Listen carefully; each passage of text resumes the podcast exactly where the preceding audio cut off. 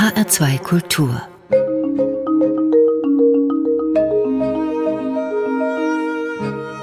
Doppelkopf Heute am Tisch mit Irene Stratenwert. Gastgeber ist Andreas Bomba. Irene Stratenwert macht oder kuratiert, wie man heute gerne sagt, Ausstellungen. Sie arbeitet als Journalistin und schreibt Bücher, Krimis, Kinderbücher. Zuletzt den, ich nenne ihn mal, Frau Stratenwert, historischen Roman Hurdy Gurdy Girl.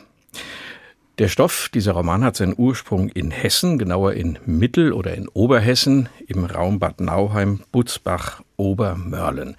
Was oder wer sind Hurdy-Gurdy Girls aus Oberhessen?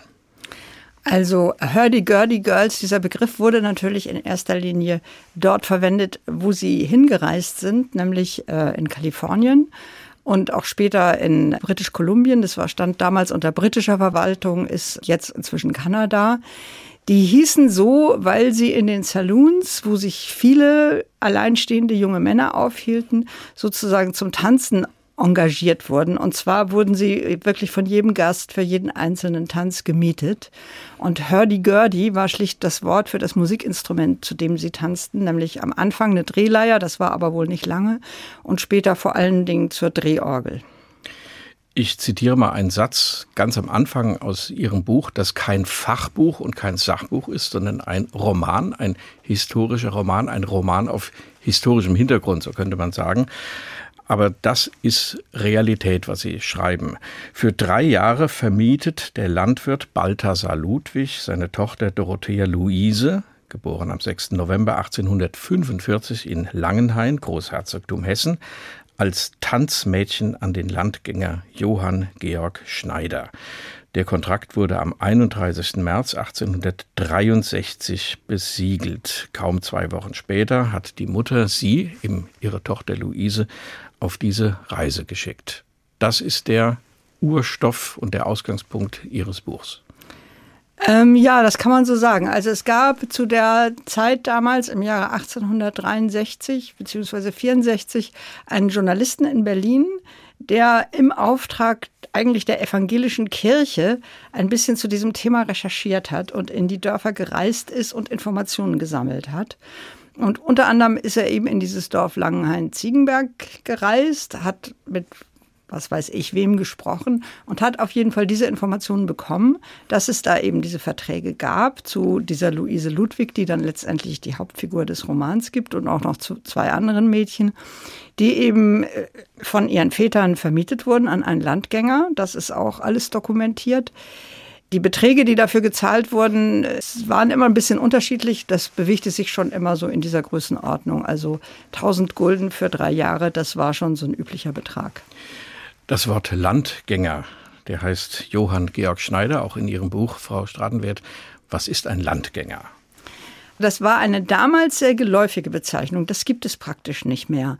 Das waren ursprünglich einfach Männer, die über Land gingen und Dinge verkauften. Und da es also meistens keine besonders nützlichen Gegenstände waren, also keine Haushaltsgegenstände, haben sie das sehr schnell dann auch verbunden mit Musik, mit tanzenden Mädchen und mit so einem kleinen Unterhaltungsangebot. Davon haben eigentlich in diesen verarmten hessischen Dörfern schon wahrscheinlich so seit Beginn des 19. Jahrhunderts zunehmend Menschen und natürlich in erster Linie Männer gelebt. Wie Frau Stratenwert ist man in Deutschland, also dem damaligen Deutschland, überhaupt dieser Geschichte auf die Spur gekommen? War das öffentlich? War das bekannt? War das irgendwo publiziert? Also interessanterweise ist einer der ersten, die das zum Thema gemacht haben, die das sozusagen auch aktenkundig gemacht haben, dass es so etwas gibt wie Mädchenhandel, einer der ersten war Otto von Bismarck, der damals noch nicht Ministerpräsident war, sondern preußischer Gesandter in St. Petersburg.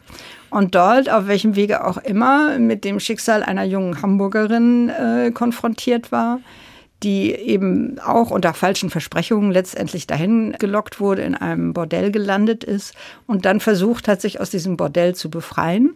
Und die Polizeibehörden haben sich damals ganz klar auf den Standpunkt gestellt, nö, die muss erstmal ihre Schulden abbezahlen, vorher kommt sie da nicht raus. Und Bismarck hat sich tatsächlich für diese junge Frau, die damals vielleicht 22 war, engagiert, hat dafür gesorgt, dass sie wieder nach Hause kann, wurde dann relativ kurze Zeit später selber sozusagen nach Preußen zurückbeordert und wurde dann eben Ministerpräsident und hat offensichtlich Anweisung gegeben, in verschiedenen Ländern mal darüber zu berichten, was gibt es denn überhaupt zu diesem Thema. Also er hat eine gewisse Aufmerksamkeit erzeugt, hatte wohl auch die Vorstellung, neue Gesetze zu erlassen, die das unterbinden, dass Mädchen von A nach B transportiert werden können zu solchen Zwecken. Das ist dann wahrscheinlich etwas untergegangen in anderen politischen Vorhaben, die dann wichtiger oder größer erschienen, hat aber sicherlich auch dazu geführt, dass zum Beispiel den Klagen, die Pastoren aus dem hessischen Raum vorgetragen haben, dann plötzlich Gehör geschenkt wurde. Oder dass ein Journalist aus Berlin dann eben in diese Region fuhr und ähm, mal genauer äh, versucht hat, herauszufinden, was da eigentlich los ist und auch einen Bericht darüber geschrieben hat. Kann man über die Rolle der Kirche etwas sagen in diesen Fällen? Also man kann auf jeden Fall sagen, dass diejenigen, die es aufgegriffen haben, evangelische Pastoren waren. Von den katholischen ist so etwas nicht bekannt. Es gab so eine Vorläuferorganisation des Diakonischen Werkes, in dem diese Berichte auch zusammengetragen wurden. Dass da wahnsinnig viel mehr passiert ist, kann man allerdings auch wieder nicht sagen. Nur muss man sagen, also die Kirche, die Pastoren waren eigentlich die einzigen, die das beklagt haben. Hatten auch ein bisschen andere Motive. Denen ging es natürlich eher um die Verletzung der Sittlichkeit äh, und die Verletzung kirchlicher Gebote und nicht so sehr um so Themen wie Ausbeutung und Perspektivlosigkeit. Aber immerhin, also es wurde von der Seite aufgebracht. Wie haben Sie dann Ihre Geschichte fortgesponnen? Also diese Luise, die wird ähm, ja vermietet oder man könnte auch sagen verkauft und setzt sich dann in den Zug, der nach Norden fährt, nach Hamburg, aber nicht nach Hamburg, sondern nach Harburg. Dachte ich, na, wahrscheinlich hat es die große Brücke noch nicht gegeben über die Elbe. Da mussten die mit der Fähre noch drüber, um dann zum Hafen zu kommen und auszuwandern. Das ist dann ihrer Fantasie entsprungen. Jein, muss man sagen. Also es ist durchaus in den Passagierlisten dokumentiert, wann sie sozusagen von Hamburg nach Amerika gefahren ist. Das ging auch schon erstaunlich schnell. Also das habe ich, konnte ich am Anfang gar nicht glauben, dass schon damals innerhalb von 14 Tagen so ein Dampfsegler äh, nicht von Hamburg, sondern in diesem Fall von Liverpool nach New York kam. Und man kann natürlich anhalt von alten Fahrplänen und anderen Materialien sehr genau nachvollziehen, wie so eine Reise überhaupt äh, vonstatten ging oder vonstatten gehen konnte damals. Da gab es eigentlich nur zwei Möglichkeiten, nämlich die eine, die ich da schildere in meinem Roman. Die andere wäre dann über den Rhein nach Rotterdam und von da dann nach Übersee mhm. gewesen. Wenn man dieses Buch, das mehr als 300 Seiten dick ist, das so spannend geschrieben ist, dass man es eigentlich, wenn man angefangen hat, nicht mehr aus der Hand legen möchte, das darf ich als Kompliment an Ihre Art zu schreiben durchaus auch sagen. Wenn man dieses Buch dann liest, dann denkt man, ja, woher hat die Frau Stratenwert vieles, was man da schreibt? Ich sage mal ein Beispiel. Uns fallen als Kinogänger zum Beispiel die Westernfilme ein, die vielen Geschichten über die weißen, wie heißen die Bleichgesichter bei Karl May, die gegen die bösen Rothäute kämpfen. Und uns fällt dabei ein, dass wir das alles ganz schematisch aus unserer Warte sehen. Wie kommen Sie dann auf die Schilderung, was diese junge Luise in diesem Fall, was sie da erlebt hat? Denn das ist ziemlich schrecklich. Also es gibt durchaus ein paar wenige historische Dokumente, die man auch nur handschriftlich in Archiven findet, wie zum Beispiel den Bericht eines äh, preußischen Konsuls aus San Francisco, der sozusagen über dieses in Anführungsstrichen Unwesen der Tanzmädchen einen langen Bericht an seinen Ministerpräsidenten, damals Otto von Bismarck, schreibt. Daraus kann man schon ein bisschen sich vorstellen, wie dieses Leben gewesen sein muss. Vieles erschließt sich aber tatsächlich einfach äh, darüber, dass man sich die Lebensumstände genauer anguckt und äh, sagt, ja, wie sah das da aus? Wie waren die Verdienstmöglichkeiten? Wie waren auch die Machtverhältnisse zwischen Männern und Frauen? Und wie mag das abgelaufen sein? Das ist natürlich ein Stück weit Fantasie, aber mir ist irgendwann klar geworden, anders kann man es auch nicht erzählen. Also es gibt eben keine präzisen Schilderung. Ja, wenn man eine Männergesellschaft vermutet von jungen, auswanderungswilligen Männern, das sind ja Männer in dem Fall, die ihr Glück machen wollen, die vorankommen wollen, die Abenteurer sind, die zu Hause nicht aushalten. Es gab ja sehr viele Motive ähm, des Auswanderns, die wochenlang untereinander leben. Dann kann man sich vorstellen, dass die Prostitution geblüht hat und dass die Mädchen statt zu tanzen oder nur zu tanzen und in den Salons zu arbeiten und die Männer auch noch verrückt zu machen, dass da auch Handgreiflichkeiten passierten, um das mal so auszudrücken.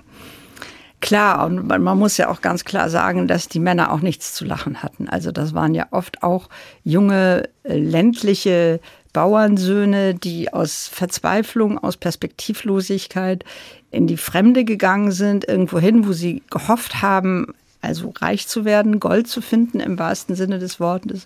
Und in der Regel sind sie eben auch auf ausbeuterische Arbeitsverhältnisse, auf Dreck, Kälte, äh, widrige Umstände, nicht vorhandene Versorgungsstrukturen getroffen. Und äh, natürlich ist, sind das nicht Verhältnisse, unter denen jetzt die schönsten Seiten eines Menschen sozusagen entwickelt werden. Da hatten sicherlich, wenn dann mal ein paar Mädchen auftauchten, war da auch klar, dass die Begehrlichkeiten groß waren und dass das Geld dann auch ausgegeben wurde, was man vielleicht dann mal verdient hat. Sie haben Musik mitgebracht, die zum Teil auf diese Thematik eingeht, diese Hurdy-Gurdy Girls, so der Titel Ihres Romans, Frau Stratenwert. Das erste ist von Phil Thomas. Also es ist von Phil Thomas gesungen, ein Lied, das heißt Bonnie Are the Hurdies O und ist meines Wissens das einzige Lied, was wirklich diese Situation dieser deutschen Mädchen, in diesem Fall in Kanada, ganz konkret beschreibt. Es ist eigentlich ein alter Folksong, der aber umgetextet worden ist, eben auf diese spezielle Situation und auch tatsächlich also in dem Dorf in Barkerville entstanden ist, in dem auch mein Roman zum Teil spielt. There's not but care on ilka hand on every hour that passes, oh, and sonny man, we han a chance to spark among the lasses, oh. Funny are the hurdies, oh, the German hurdy-gurdies, oh, that after so the day I spent was dancing with the hurdies, oh. A worldly race that riches chase, yet our gangs teary-o, and every year we spend a teen is spent without a dearie-o. Funny are the hurdies-o, the German hurdy-gurdies-o, that after so the day I spent was dancing with the hurdies-o. Last summer we had lassies here frae Germany, the herdies, oh, the troth I wot as I'm a Scot, they were the bonny herdies, oh. Bonny are the herdies, oh, the German hurdy-gurdies, oh, that after store the day I spent was dancing with the herdies, oh. There's Kate and Mary Blythe and Airy and dumpy little Lizzie, oh, and ane they called the kangaroo, a strapping rattling hizzy, oh. Funny are the hurdies, oh, the German hurdy-gurdies, oh, that after stores that air I spent was dancing with the hurdies, oh. They danced at neck and dresses lick for late until the early, oh, but oh, their hearts were hard as flint, which vexed the laddies silly, oh. Funny are the hurdies, o, oh, the German hurdy-gurdies, o. that after store the day I spent was dancing with the hurdies, oh. The dollar was their only love, and that they loved full dearly, oh. They didna care a flea for men that them court, however sincerely, oh. Funny are the hurdies, oh, the German hurdy-gurdies, oh, that after store the day I spent was dancing with the hurdies, oh. They left the creek where lots of gold dance frayer lads say clever. Oh, my blessings on their sauerkraut heads if they stay off forever. Oh, funny are the hurdies, oh, the German hurdy-gurdies, oh, that after so the day I spent was dancing with the hurdies, oh. Bonnie are the Hurdies, oh, mit Phil Thomas. Ein Lied, was beschreibt diese Hurdy-Gurdy Girls, diese Tanzmädchen, die aus Oberhessen, ich sagte es eingangs, also dem Raum Butzbach, Bad Nauheim, damals noch nicht Bad, aber Nauheim, Obermörlen, in diesem Fall diese Luise Ludwig aus Langenhain-Ziegenberg, ja, in Amerika begleitet hat, zu der sie getanzt hat und wer weiß, was da noch alles passiert ist. Irene Stratenwert hat diese Geschichte aufgeschrieben, aber in Form eines Romans, diese Mädchen begleitet auf diesem doch ziemlich schrecklichen Weg in die Armut, in die Einsamkeit, in die Hände der Männer, der Goldgräber, die ihr Glück dort suchten und nach Abwechslung und auch eben nach Frauen suchten, um ihre Triebe zu befriedigen, um das mal hart zu sagen. Auch dafür mussten diese Mädchen da sein. Das haben sie sich so nicht vorgestellt, die Mädchen. Wenn man ihren Roman liest, und man weiß es auch aus anderen Umständen, dass ja viele ausgewandert sind mit dem Blick darauf, dass es ihnen in der neuen Welt, also in Amerika, besser geht. Trotz vielleicht mancher Briefe, die zurückkamen und andere Dinge geschildert haben. Woher wusste man um 1850, 1860, Frau Stratenwert, woher wusste man, wie es in Amerika aussieht und woher kam dieser Glaube an die bessere Welt, die besseren Zeiten, die man da erlebt? Also zunächst muss man natürlich sagen, dass diese Mädchen in der Regel, ob sie sich jetzt da was Tolles drunter vorgestellt haben oder nicht, das hat sowieso niemanden interessiert. Also die wurden halt von ihren Vätern oder von ihren Vormündern, was ja in der Regel die Väter waren, gegen Geld vermietet und die hatten auch nicht viele andere Lebensperspektiven. Also wenn sie sich geweigert hätten, hätten sie halt mehr oder weniger als nutzlose Esserinnen auf ihren Höfen weiter rumsitzen müssen und noch mindestens zehn Jahre warten, bis irgendjemand vorbeikommt und dann vielleicht doch bereit ist, sie zu heiraten.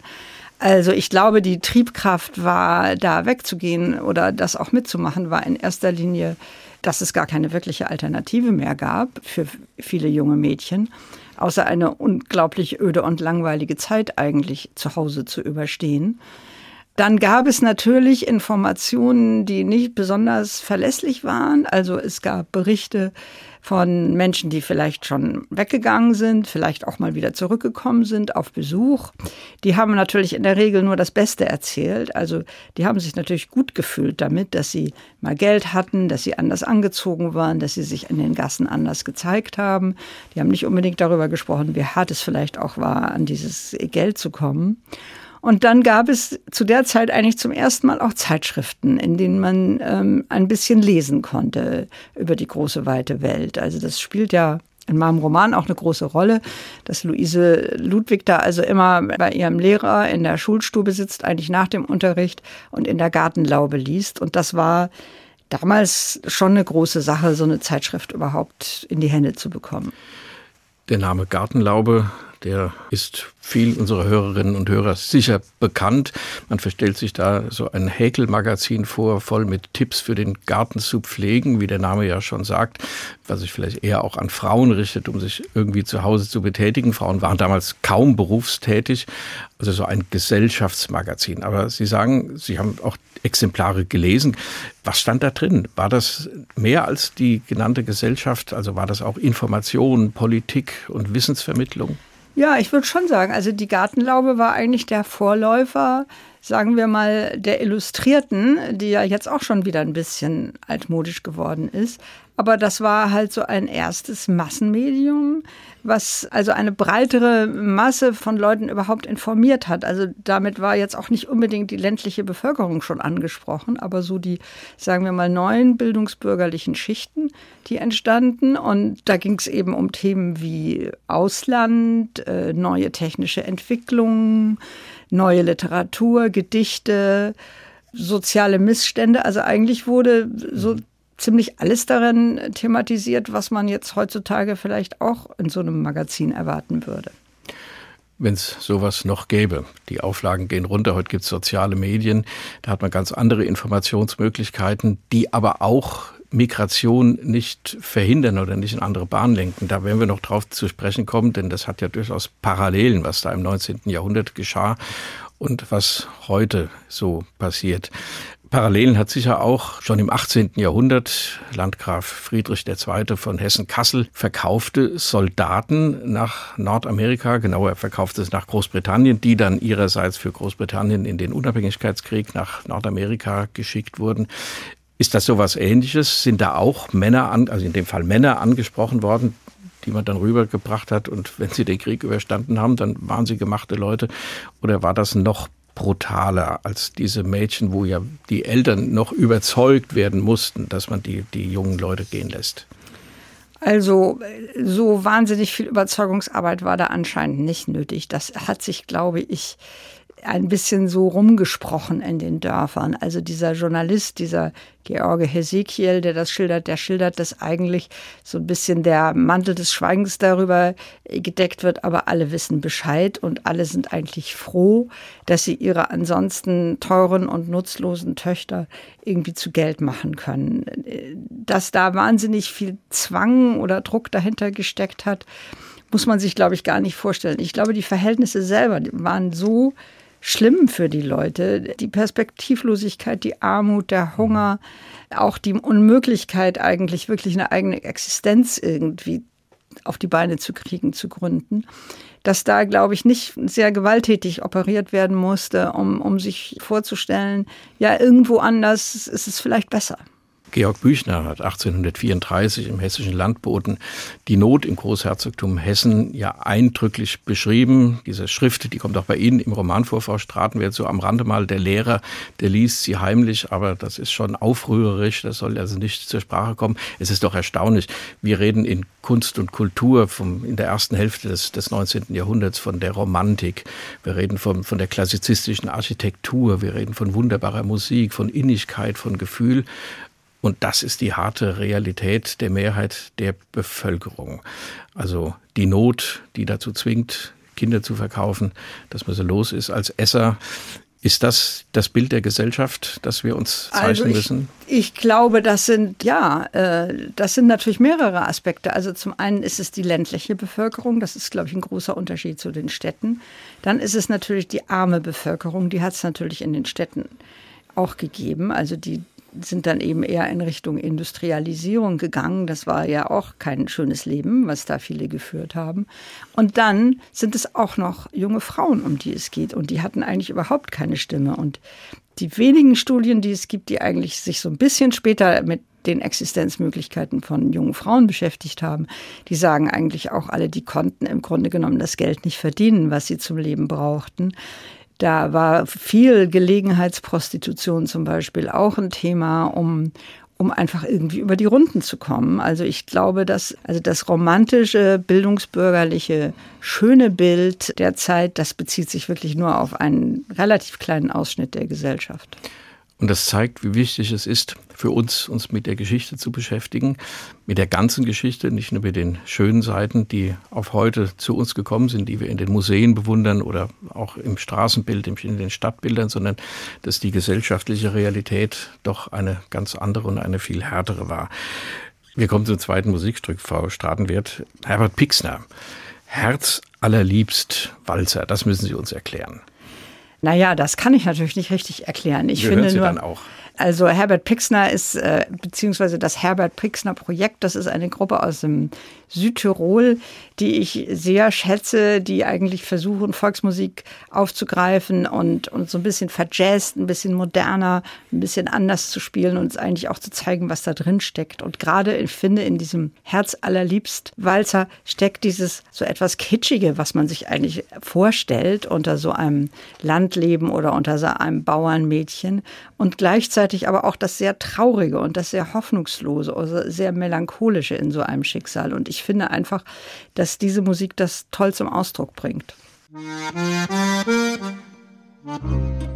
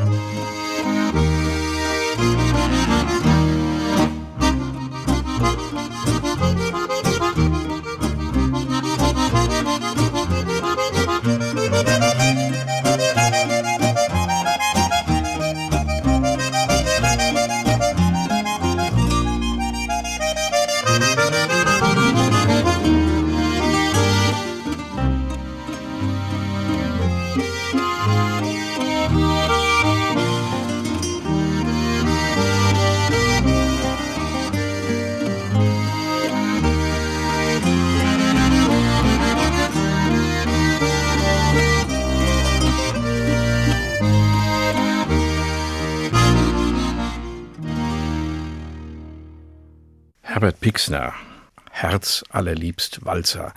Etwas aufgepeppte Volksmusik. Ich sage nicht volkstümliche Musik, sondern Volksmusik. Mitgebracht von Irene Stratenwert, zu Gast in Doppelkopf in H2 Kultur. Wir sprechen, Frau Stratenwert, ausgehend von Ihrem historischen Roman. Ich bleibe jetzt mal bei dieser Diktion, historischen Roman Hurdy-Gurdy Girl.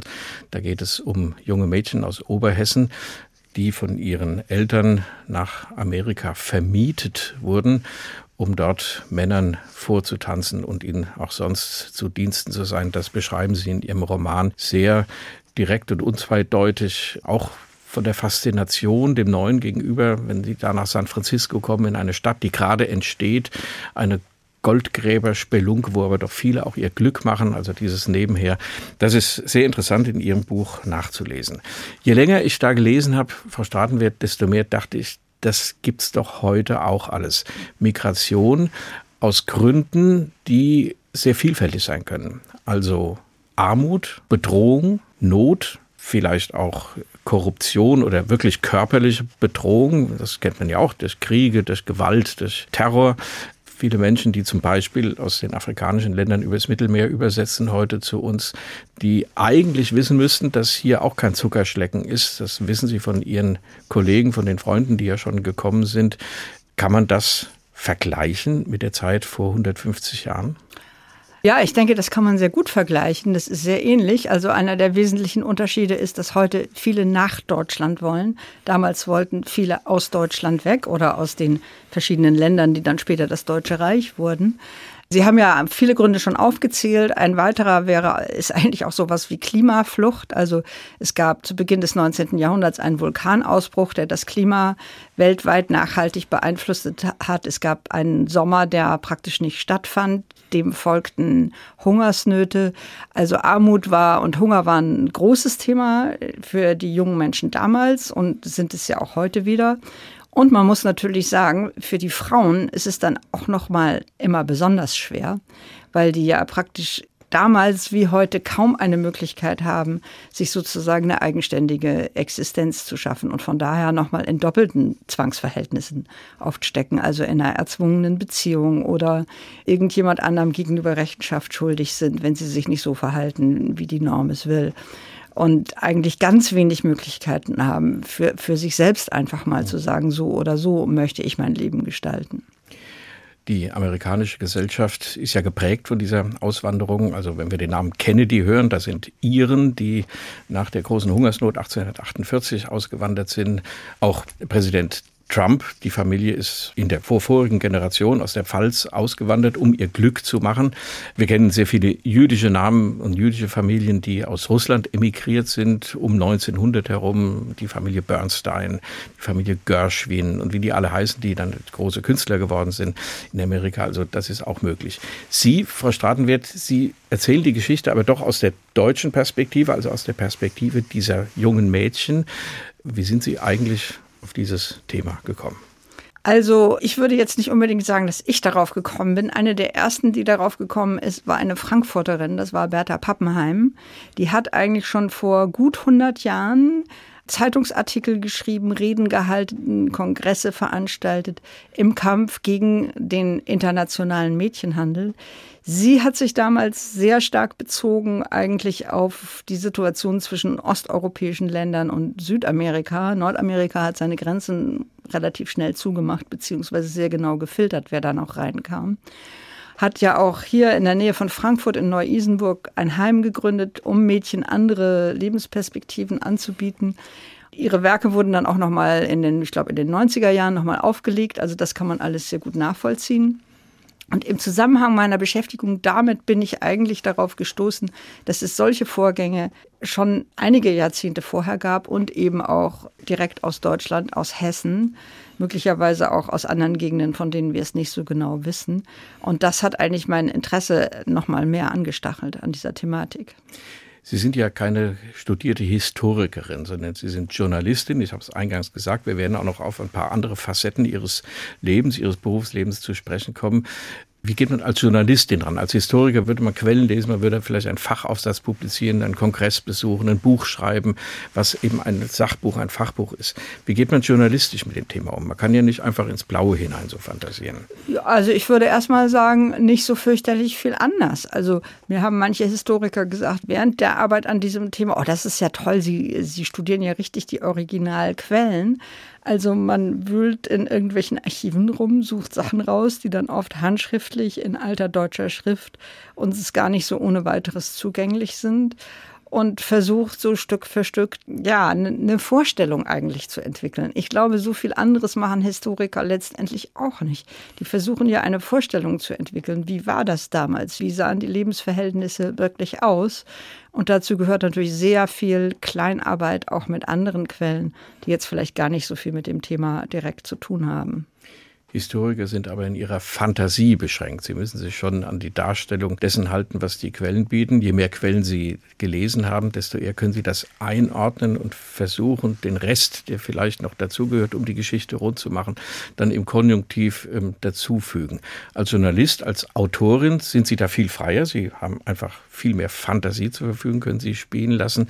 Trotzdem, wenn Sie so ein Buch schreiben, gibt es da auch eine soll ich sagen, moralisierende, moralische Absicht dahinter, das Schreckliche aufzuzeigen und uns immer zu mahnen, also ich glaube, Absichten sind was ganz Schwieriges, insbesondere dann, wenn der Leser sie merkt. Also es ist schon so, aus so einer Beschäftigung mit so einem Thema entsteht für mich irgendwann der Wunsch, diese Geschichte zu erzählen.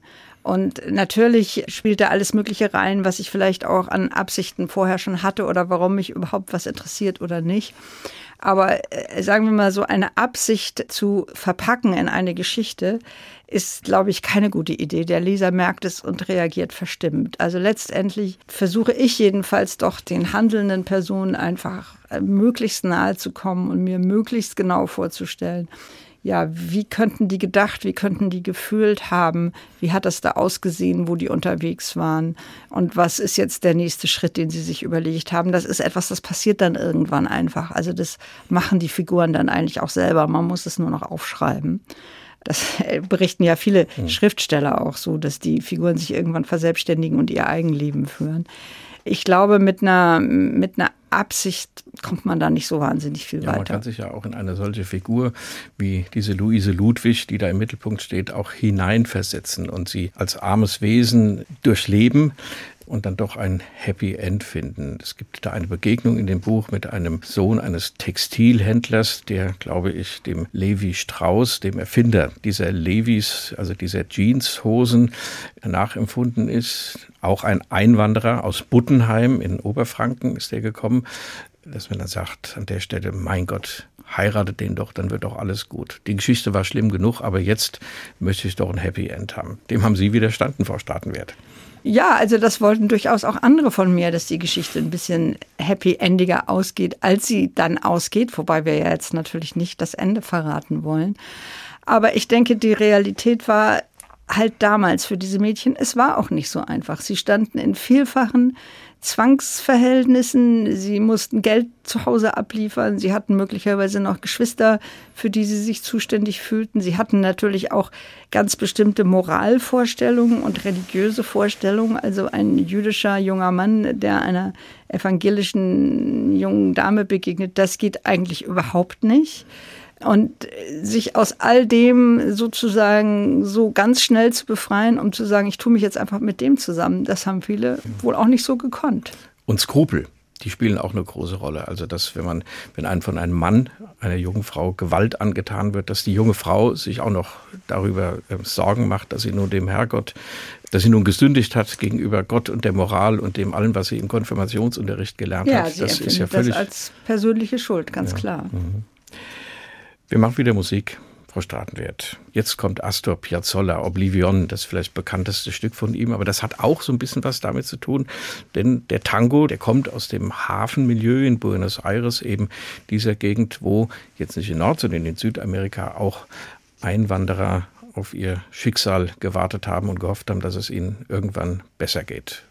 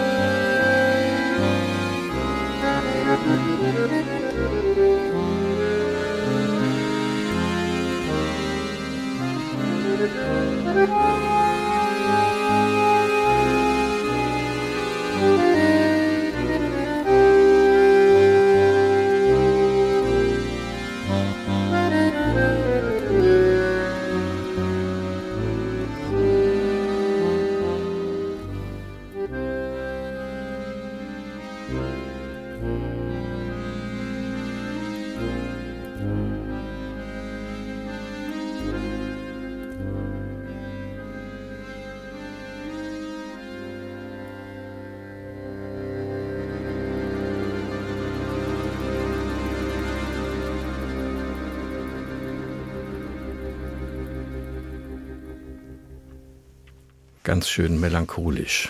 Oblivion, Astor Piazzolla, der Tango Nuevo, gespielt von dem Akkordeonisten Richard Galliano.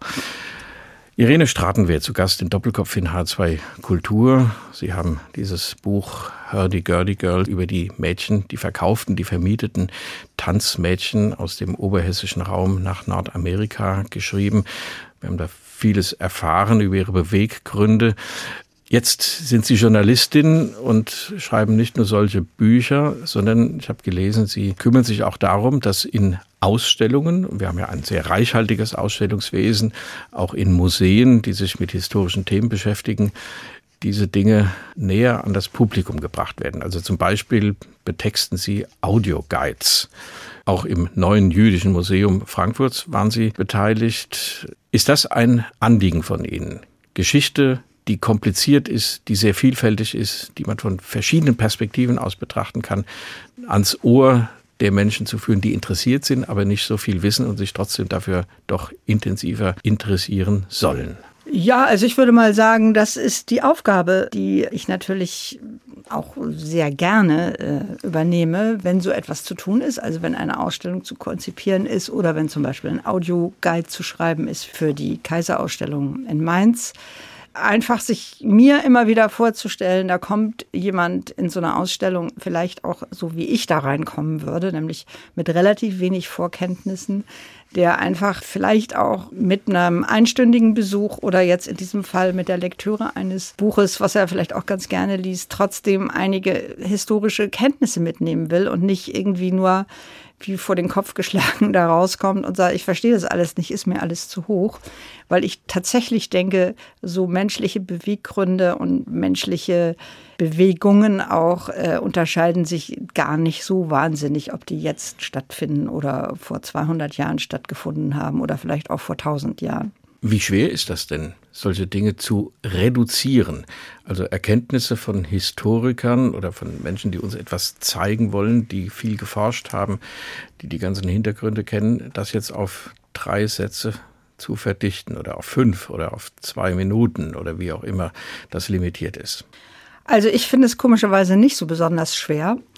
Aber ich, ähm, das ist offensichtlich nicht selbstverständlich. Also ich denke, jemand, der sich sehr intensiv mit etwas beschäftigt hat, möchte natürlich auch viel darüber mitteilen, kann sich auch oft nicht mehr richtig vorstellen, wie fremd das für jemand anders ist und ist dann dankbar, wenn jemand mit so einer gewissen Lockerheit, sagen wir mal, vielleicht auch mit einer gewissen Oberflächlichkeit äh, sogar äh, sich das Material anguckt und sagt, was kann ich jetzt wirklich jemandem erzählen, der das alles nicht weiß.